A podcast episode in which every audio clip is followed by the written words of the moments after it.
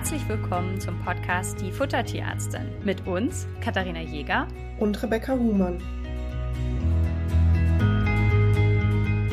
Starten wir heute in Teil 2 unserer kleinen Allergieserie. Wir hatten uns, weil das Thema so umfangreich ist, dafür entschieden, das Ganze in zwei Podcasts zu teilen. Ähm, wer jetzt Teil 1 noch nicht gehört hat, dem kann ich das nur empfehlen. Wir haben darüber gesprochen, was sind Allergene überhaupt, welche Allergene sind, spielen beim Hund und bei der Katze eine große Rolle und zu guter Letzt, welche Symptome überhaupt für eine Allergie sprechen. Und dabei ist uns aufgefallen, dass gerade Juckreiz, Erbrechen, Durchfall, was somit die häufigsten Symptome bei einer Allergie sind, sehr, sehr unspezifische Symptome sind. Die können auch bei vielen anderen Erkrankungen auftauchen. Und deswegen ist es ganz wichtig, sinnvoll zu diagnostizieren, ob ein Tier eine Allergie hat oder eben nicht. Deswegen schauen wir uns heute im zweiten Teil die Diagnostik Diagnostik an. Genau, die Diagnostik bei Allergien ist leider nicht so einfach. Das heißt, es handelt sich hierbei um sogenannte Ausschlussdiagnosen. Ausschlussdiagnose bedeutet, dass es eine ganze Liste mit anderen möglichen Ursachen gibt, die wir vorab ausschließen müssen. Und erst wenn dann von diesen anderen Ursachen nichts das Ganze, nichts gefunden wird, was das Ganze erklärt, dann verhärtet sich der Verdacht, dass wir eine Allergie haben. Und du hast gerade in der Einleitung ja schon gesagt, dass es ein bisschen blöd ist tatsächlich, weil die Symptome bei den Allergikern so unspezifisch sind. Also wie gesagt, bei einer Futtermittelallergie Erbrechen, Durchfall und Juckreiz kann die Allergie als Ursache haben, kann aber auch eine ganze Liste an anderen Dingen haben. Und das macht es tatsächlich so schwierig. Man kann da auch mit der Wahrscheinlichkeit so ein bisschen argumentieren. Wenn euer Hund oder eure Katze Juckreiz haben, ist die Wahrscheinlichkeit, dass einfach Flöhe oder andere Parasiten schuld sind, viel höher, als dass es eine Allergie ist. Und wenn man jetzt direkt nach Allergie schreit, nur weil der Hund Juckreiz hat, dann zäumt man das Tier ehrlich gesagt von hinten auf. Denn die Allergie ist das eher unwahrscheinlichere. Und das ist der Grund, warum der Haus Haustierarzt oder die Haustierärztin vor Ort erstmal eine Parasitenprophylaxe machen muss, bevor man das Thema Allergie weiter verfolgen kann. Man kann sich das so ein ganz bisschen vorstellen. Euer behandelnde Haustierärztin hat eine Liste im Kopf und die geht sie Schritt für Schritt durch, bis am Ende die Allergie übrig bleibt. Und dann wollen wir natürlich wissen, ist es jetzt eine Allergie oder nicht? Wie finden wir das jetzt raus? Genau, also wir haben jetzt den starken Verdacht, dass eine Allergie ursächlich sein könnte. Und jetzt ist das große Problem, dass es anders als bei anderen Erkrankungen nicht einfach einen simplen Test gibt, den machen wir und dann wissen wir, was los ist, sondern man macht standardmäßig oder das sogenannte Nonplusultra sozusagen der Futtermittelallergiediagnostik ist eine sogenannte Eliminations- oder Ausschlussdiät. Und zwar bedeutet das, dass man für das Tier bisher unbekannte Zutaten verwendet und diese über einen bestimmten Zeitraum ausschließlich füttert und dann beobachtet, ob sich die Symptome, die wir im Auge halten, ähm, verändern zum Positiven oder nicht. Und ich finde, so Theorie ist immer das eine, aber ein praktisches Beispiel ist immer noch ein bisschen, ja, verständlicher. Und deswegen erkläre ich das immer sehr gerne mit einer Wespe. Wenn ihr jetzt das erste Mal rausgeht und von einer Wespe gestochen werdet, dann werdet ihr keine allergische Reaktion haben. Denn wenn ihr das allererste Mal gestochen werdet, könnt ihr keine allergische Reaktion haben. Das hat Rebecca in der letzten Folge sehr, sehr gut erklärt, weil sie sagte, ihr müsst mindestens zweimal Kontakt zu einem Allergen haben, bis dann einfach eine allergische Reaktion hervorgerufen werden kann. Das heißt, auch beim zweiten Mal, ihr werdet von der Wespe gestochen, ähm, passiert da noch nicht so viel. Wenn jetzt aber das dritte Mal eine Wespe, so wie bei mir letztens beim Kochen, einfach in euer T-Shirt fliegt und einfach zusticht, und das ist jetzt der dritte, vierte Kontakt, dann kann es eben zu einer Allergie kommen. Und genau diesen Mechanismus machen wir uns in der Eliminationsdiät zunutze. Wenn wir jetzt eurem Tier etwas zu fressen geben, was euer Tier noch nie bekommen hat, also merkt euch Kontakt eins oder zwei mit der Wespe und die Symptome verschwinden, dann wissen wir, dass die Symptome durch die Fütterung gekommen sind. Dadurch, dass wir also etwas füttern, was das Tier vorher noch nie bekommen hat, wissen wir, dass es gegen diese Futtermittel nicht allergisch sein kann. Es geht einfach nicht. Und deswegen, wenn die Symptome besser werden, haben wir einen Hinweis darauf, dass euer Tier Futtermittelallergiker höchstwahrscheinlich sein wird. Vom Ablauf her sieht das Ganze dann so aus, dass man eben die unbekannten Zutaten auswählt. In der Regel ist es eine Fleischsorte und eine stärkehaltige Zutat und dann füttert man diese beiden Zutaten ausschließlich über acht bis zwölf Wochen. Und dieser lange Zeitraum ist ganz wichtig, weil es manchmal so lange dauern kann, bis sich die Symptome, die wir beobachten, auch wirklich bessern. Also viele Tiere zeigen schon nach zwei Wochen ähm, eine Besserung und bei manchen dauert es aber leider eben sogar zwei bis drei Monate und deswegen müssen wir das so lange durchziehen. Und nur ganz kurz noch für die Katzenbesitzer unter euch. Bei den Katzen nimmt man meistens nur eine Fleischsorte, also da kommt jetzt nichts stärkerhaltiges zwangsläufig mit da rein. So, jetzt stellen wir uns vor, das Tier hatte eben über acht Wochen lang nur Kontakt mit unserem unseren speziell ausgewählten Zutaten. Und dann gibt es drei mögliche Szenarien, die wir uns vorstellen können. Das erste Szenario wäre quasi das wünschenswerteste. Und zwar merken wir, okay, alle Symptome sind auf einmal besser geworden. Das ist super, weil das lässt uns schon mal hoffen, dass wir ähm, auf dem richtigen Dampfer sind sozusagen. In diesem Fall würde man eine sogenannte Provokationsprobe machen. Das heißt, das Futter, was man vorher gegeben hat, wo, womit das Tier häufig Kontakt hätte, würde man erneut füttern und gucken, ob die Symptome sich wieder verschlechtern. Und das ist die offizielle Diagnose für eine Futtermittelallergie. Das heißt also die Besserung durch Futterumstellung und die Verschlechterung durch die Gabe des Futters, was wir als Allergieauslöser vermuten. Das ist die offizielle Diagnose für die Futtermittelallergie. Das zweite Szenario ist, wir haben das Futter umgestellt und über die letzten acht bis zwölf Wochen hat sich gar nichts getan dann kann es entweder sein, dass wir nicht die passenden Zutaten erwischt haben. Das ist leider was, was sehr häufig auftritt. Also in ganz vielen Fällen muss man zweimal oder sogar dreimal diese Eliminationsdiäten mit unterschiedlichen Zutaten machen, bis man das passende findet.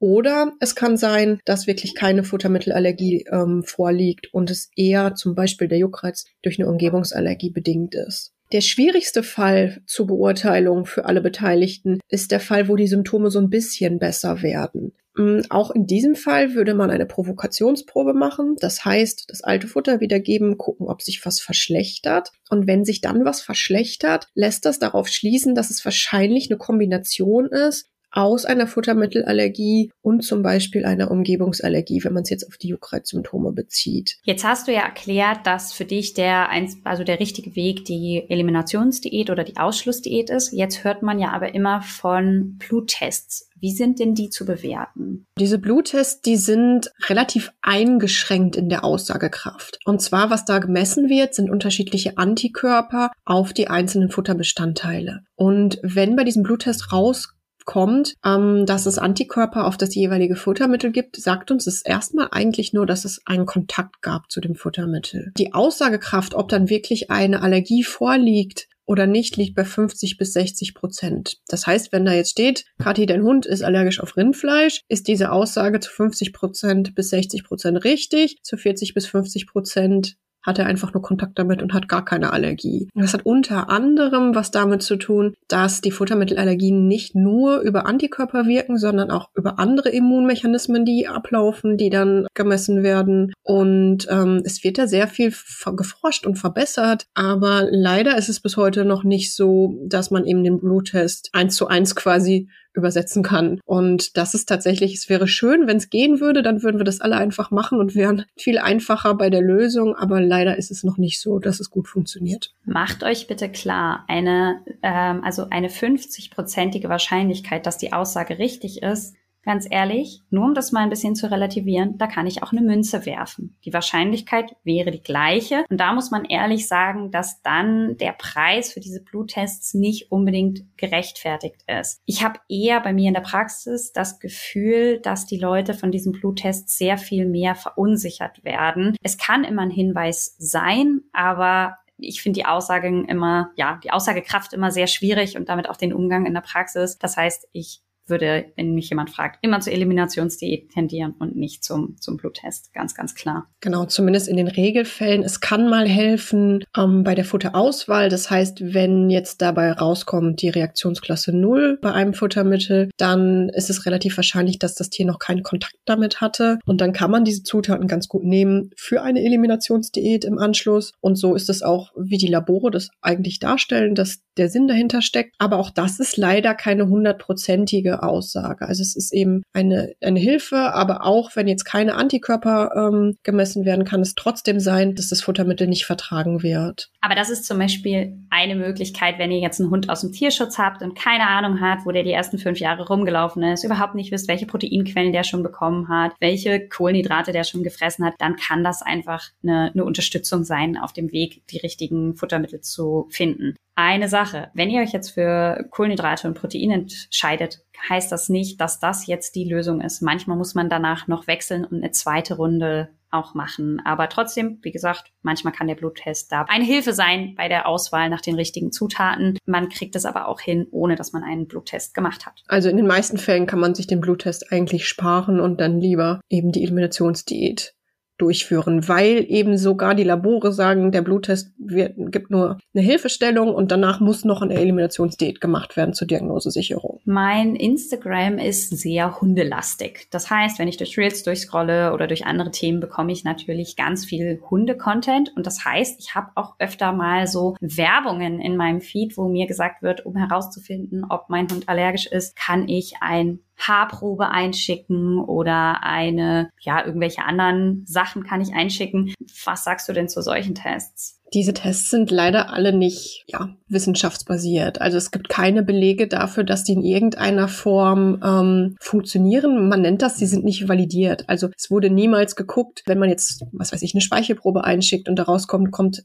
äh, dass der Hund allergisch ist auf Rind, ob das stimmt oder nicht. Meiner Meinung nach ist es quasi ja rausgeworfenes Geld. Also noch schlimmer als beim Bluttest, weil einfach ähm, sich dieser Test jeder wissenschaftlichen Grundlage entbehren. Und warum soll man nicht die Eliminationsdiät machen? Das ist was, was natürlich ein bisschen aufwendig ist, aber es ist ja nicht eingriffig. Also man muss kein Blut nehmen, die, man muss keine anderen Proben nehmen. Die Tiere werden nicht geschädigt dabei. Es ist nur eben etwas mehr Arbeit. Und natürlich würden wir sofort sagen, wenn wir wüssten, dass es funktioniert, würde natürlich jeder diese Tests machen, dann wären wir alle glücklich. Aber leider ist dem nicht so, so dass ich das eher in Richtung ja, Geldschneiderei einordnen würde, um es mal vorsichtig auszudrücken. Ja, und auch macht euch bitte klar, wenn ihr irgendwo eine Futterprobe hinschicken sollt, auch das gibt keinerlei Aussage darüber, ob euer Tier das irgendwie verträgt. Ähm, das ist mir jetzt hier auch nochmal an der Stelle wichtig. Und natürlich ist eine Eliminationsdiät nicht immer einfach. Das ist mir klar, gerade im Alltag. Und ich glaube, dass es deswegen sinnvoll ist, das sich nochmal an einem Beispiel anzugucken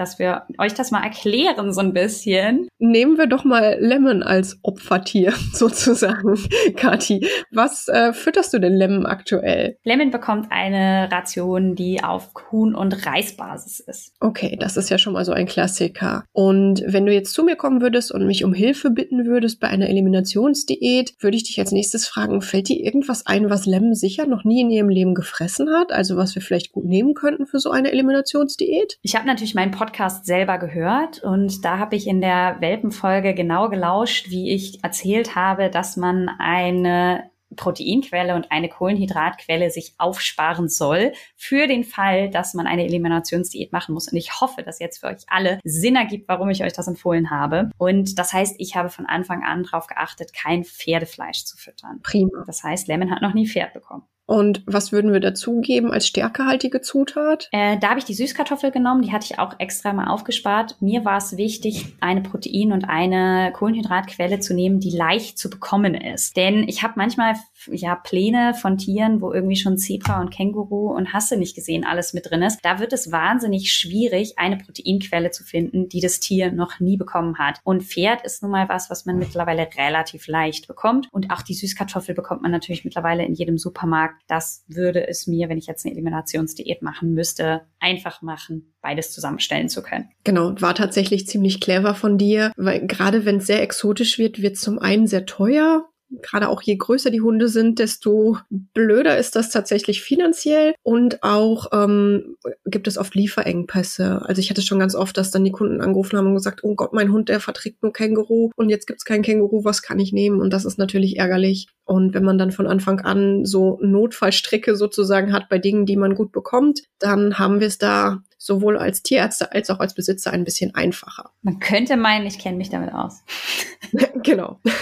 so, Kati, dann würde ich dich jetzt bitten, tatsächlich, wenn es für dich irgendwie realisierbar ist, nach Möglichkeit für die nächsten acht Wochen Pferd und Süßkartoffel selber zu kochen. Und zwar deswegen, weil du dir dann ganz sicher sein kannst, dass wirklich auch nur Pferd und Süßkartoffel in deinem Hund landen. Also du gehst zum Beispiel zum Pferdemetzger, organisierst da Pferdefleischabschnitte und du organisierst dir die Süßkartoffeln und bereitest das in der Küche zu, dann sind wir ganz sicher, nur die beiden Dinge landen in deinem Tier. Wenn du jetzt irgendwo einkaufen würdest, wo auch andere Tierarten verarbeitet werden, also wenn du jetzt zum Beispiel ähm, irgendwo hingehst, wo neben dem Pferd auch Rind verarbeitet wird, dann kann schon wieder schwierig sein, weil leider schon ganz, ganz kleine Partikel von den anderen Zutaten, die zum Beispiel bei der Produktion noch im Fleischwolf sind oder hm, bei Fertigfutter ähm, vielleicht vom Band bröseln oder wie auch immer, können dafür zuführen, dass Reaktionen auftreten. Also man kann sich das so ähnlich vorstellen wie bei uns Menschen, wenn da auf dem Riegel steht, kann Spuren von Erdnüssen enthalten sind, obwohl es ein reiner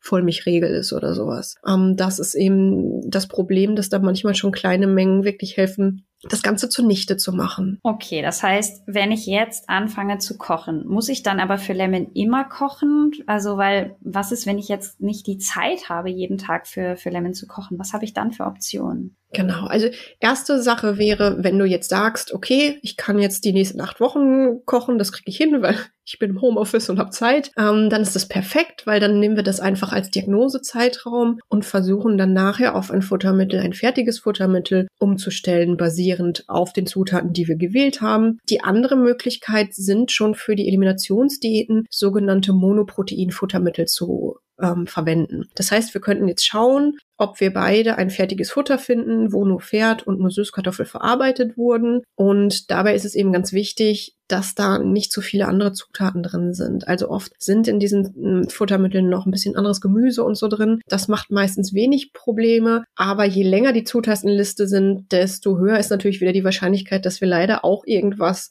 abgreifen, was ähm, ja die äh, Beurteilung der Eliminationsdiät erschwert oder wo der Hund darauf reagiert. Das heißt, wir können das machen mit dem fertigen Futter, ist aber nicht ganz so perfekt. Jetzt gibt es ja auch beim Tierarzt so Allergiefutter. Da taucht dann immer das Wort hydrolysiert mit auf. Könnte ich das auch nehmen? Genau, das kannst du tatsächlich ganz gut nehmen. Und zwar ähm, hydrolysiert bedeutet eigentlich einfach erstmal, dass das Eiweiß ähm, oder die Eiweißmoleküle durch eine Art Hitzeverfahren ähm, zerkleinert wurden. Ich weiß nicht, ob ihr euch noch alle daran erinnert. Ich habe in der letzten Folge erklärt, dass die Eiweißmoleküle eine bestimmte Größe haben müssen, damit der Körper sie als Allergieauslöser erkennt. Und bei diesen Hydrolyse-Diäten ist es so, dass eben die Eiweißbausteine kleiner sind sozusagen und ähm, deswegen der Körper die nicht als Allergieauslöser erkennen soll. Kann man ganz gut machen, funktioniert oft auch gut bei den Tieren, wo wir die Vorgeschichte nicht so gut kennen.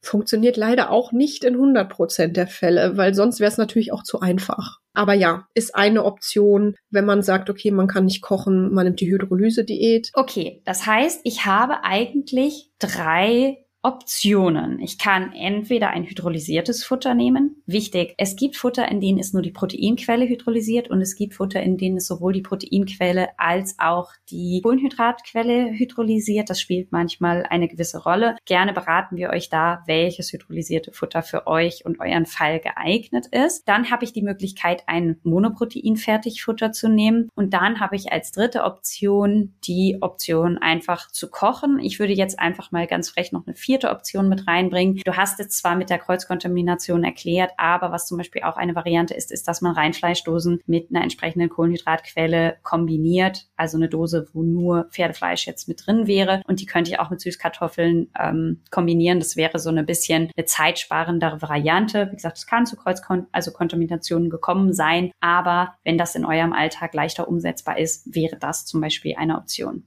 Wichtig ist, dass die Ration, die wir jetzt diese nächsten acht Wochen oder bis zwölf Wochen, je nachdem wie lange es dauert, bis die Symptome geht, nicht für immer füttern müssen. Das heißt, das ist nichts in Stein gemeißeltes, sondern ihr könnt das Ganze als Diagnosezeit betrachten. Das heißt, man probiert es aus in dieser Zeit und wenn es gut funktioniert, kann man damit weiterarbeiten ganz oft habe ich das bei mir in der Praxis so, dass wenn die das gut funktioniert, also angenommen, jemand hat da jetzt Reinfleischdosen und eine Kohlenhydratquelle gemacht und das funktioniert, dann sind die Leute, ich möchte das bitte behalten, weil ihr müsst ja überlegen, die haben einen wahnsinnig langen Leidensweg hinter sich und dann macht man noch ein Mineralfutter dazu und macht die Ration so, dass alles enthalten ist, was das Tier braucht. Auch das ist natürlich eine Option. Jetzt stell dir aber mal vor, ich habe hier in der Nachbarschaft eine Dame, die geht hier immer mit einem Pudel spazieren und die hat eine extreme Freude daran, allen Hunden aus dem Viertel Leckerlis zu verteilen. Manchmal kann ich gar nicht so schnell gucken, wie die, die ihre Tasche aufgemacht hat und die Hunde alle gefüttert hat. Jetzt macht das ja, und das ist nämlich ganz wichtig, darüber haben wir jetzt noch gar nicht gesprochen, in einem Rahmen einer Eliminationsdiät müsst ihr natürlich nicht nur das Basisfutter anpassen, sondern auch alle Leckerlis. Das heißt, alle Leckerlis sollten aus Süßkartoffel bestehen oder vom Pferd sein, jetzt in meinem Beispiel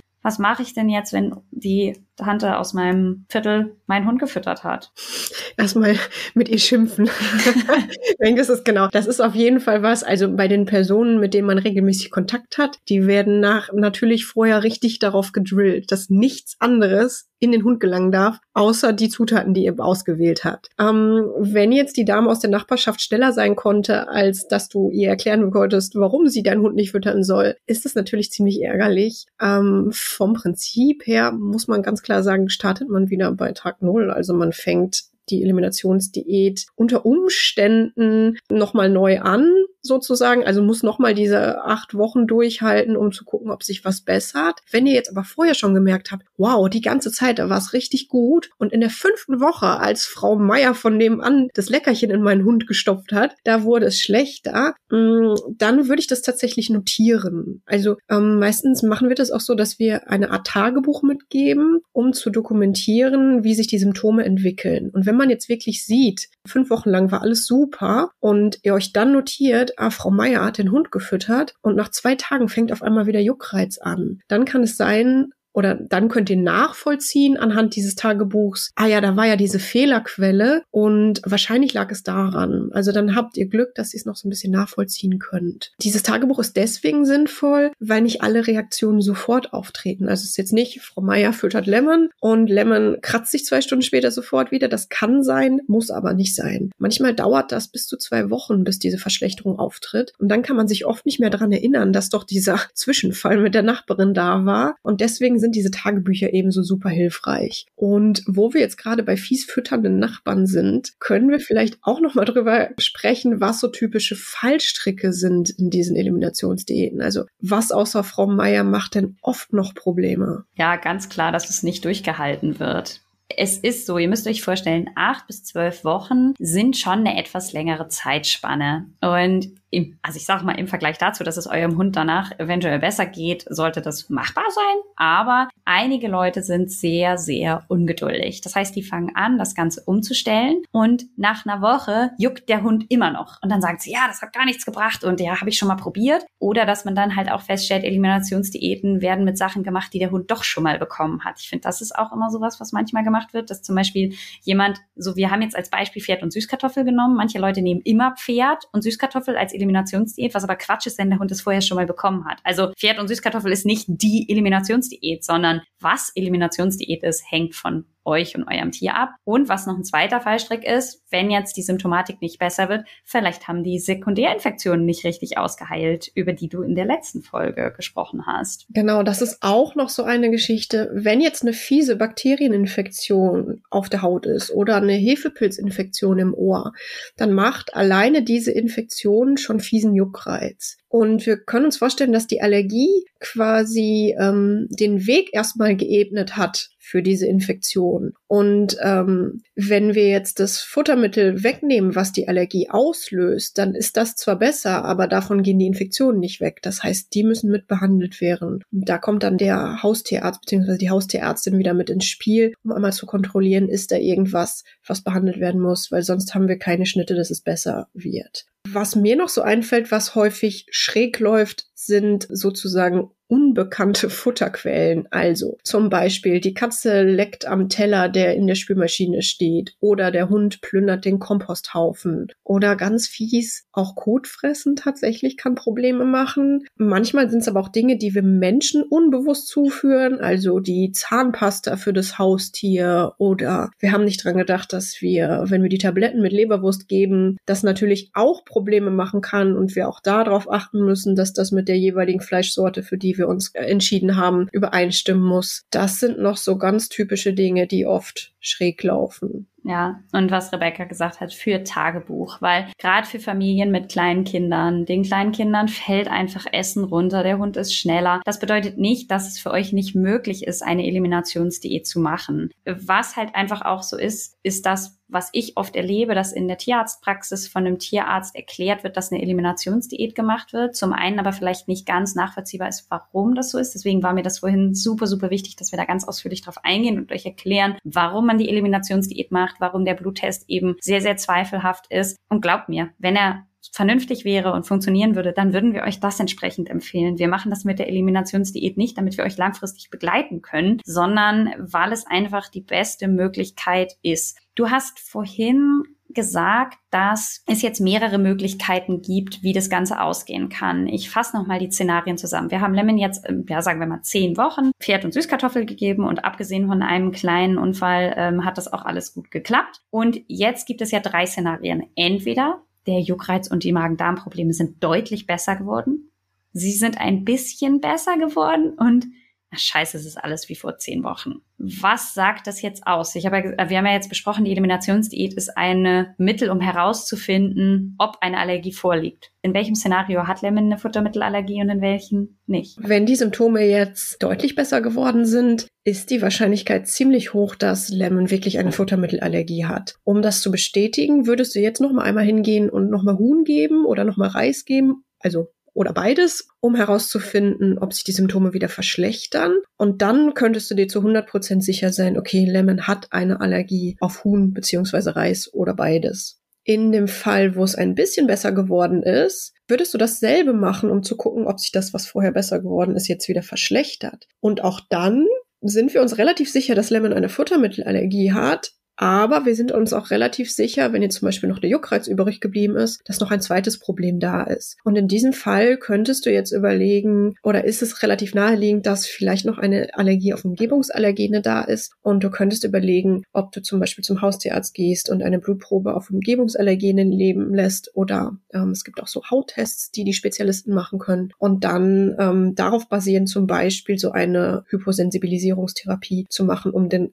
Rest in Anführungsstrichen auch noch anzugehen. Warte mal ganz kurz, da würde ich gerne einmal einhaken. Du hast jetzt gesagt, ein Bluttest bei Umweltallergien, ist der besser geeignet als bei, also weil wir haben ja vorher gesagt, naja, kein Bluttest und jetzt sagst du Bluttest für Umweltallergien. Vielleicht sollten wir das nochmal erklären. Genau. Auch der ist kein Nonplusultra. Das heißt, wenn du jetzt mit Lemon zum Tierarzt gehst und sagst, sie hat immer Juckreiz und es würde gar nichts anderes gemacht werden, außer so ein ähm, Umgebungs Allergen-Bluttest, dann hat er auch relativ wenig Aussagekraft. Das heißt, auch in diesem Fall zuerst mal gucken, sind da andere Ursachen und wenn das alles ausgeschlossen ist, und du eine Eliminationsdiät durchgeführt hast, dann könnte man diesen ähm, Bluttest auf Umgebungsallergene machen. Den muss man dann aber auch entsprechend bewerten. Also gibt es auch hier falsch positive Ergebnisse. Das heißt, da steht zum Beispiel, Lemon hat eine Birkenpollenallergie die sie aber vielleicht dann doch nicht hat. Und zwar würde man das Ganze dann so bewerten und schauen, okay, macht es Sinn? Wir sind jetzt im Dezember. Lem hat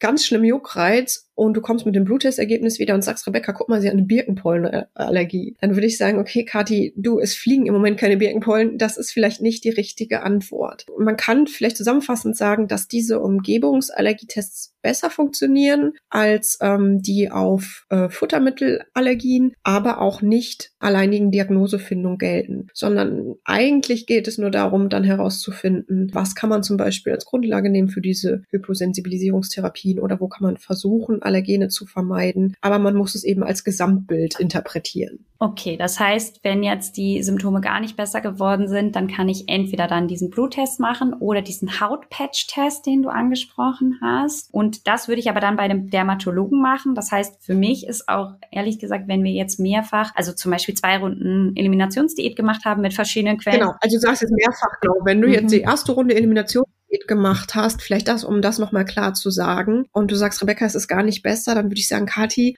lass uns noch mal eine zweite Runde machen, weil es braucht häufig zwei, manchmal sogar drei oder mehr Anläufe, bis man die passenden Zutaten findet. Das hat auch was damit zu tun, dass selbst wenn du mir Zutaten nennst, die Lemon noch nie hatte, dass es auch Kreuzreaktionen gibt. Das ist manchmal bei verwandten Zutaten so. Also ganz oft ist es so, wenn zum Beispiel die Katze Huhn nicht verträgt, dass sie Pute auch nicht verträgt, weil das ja für den Körper sozusagen sehr ähnlich aussieht oder ähnliche Reaktionen hervorruft. Manchmal sind es aber auch ganz unterschiedlich. Also es gibt zum Beispiel Kreuzreaktionen. Ich muss jetzt lügen. Ich meine zwischen Känguru und Pferd oder so, weil einfach bestimmte Eiweißbausteine ähnlich aussehen. Und dann kann es sein, dass selbst wenn die Zutaten noch nie vom Tier aufgenommen wurden, dass trotzdem Reaktionen auftreten, weil der Körper es sozusagen verwechselt. Also das ist jetzt sehr salopp alles formuliert, aber nur, dass ihr so eine Vorstellung habt. Und deswegen ist es leider in der Praxis auch alles immer nicht so ganz einfach.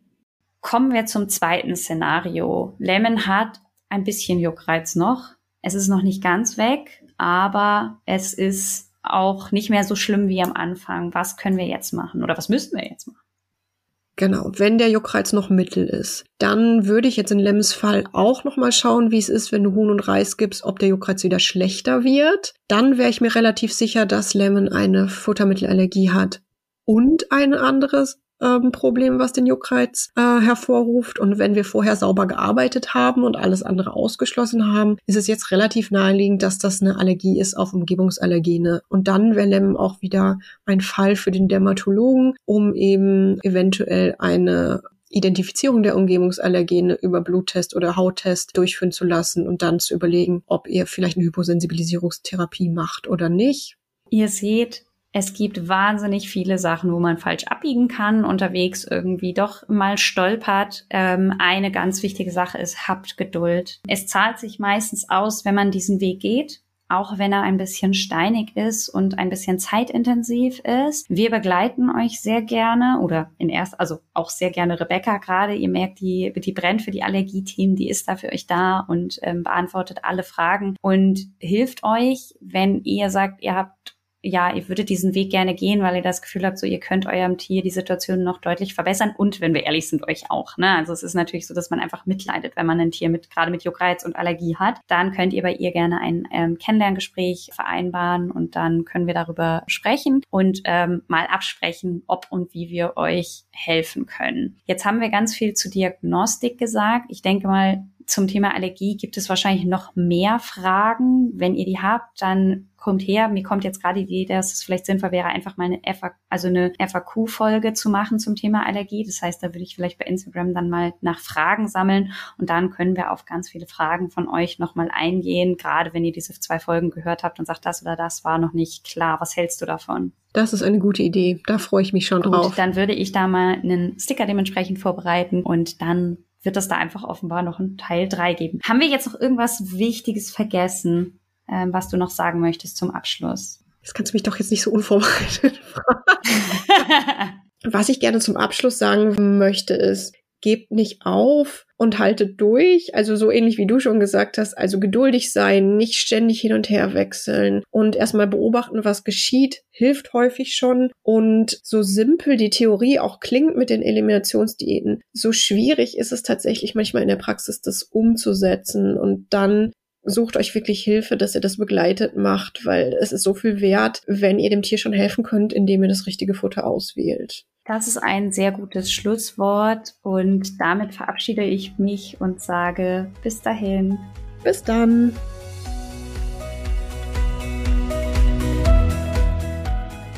Ihr wünscht euch noch mehr Fakten zum Thema Ernährung für Hund und Katze? Schaut doch gerne bei Instagram bei uns vorbei, die Unterstrich Futtertierärztin.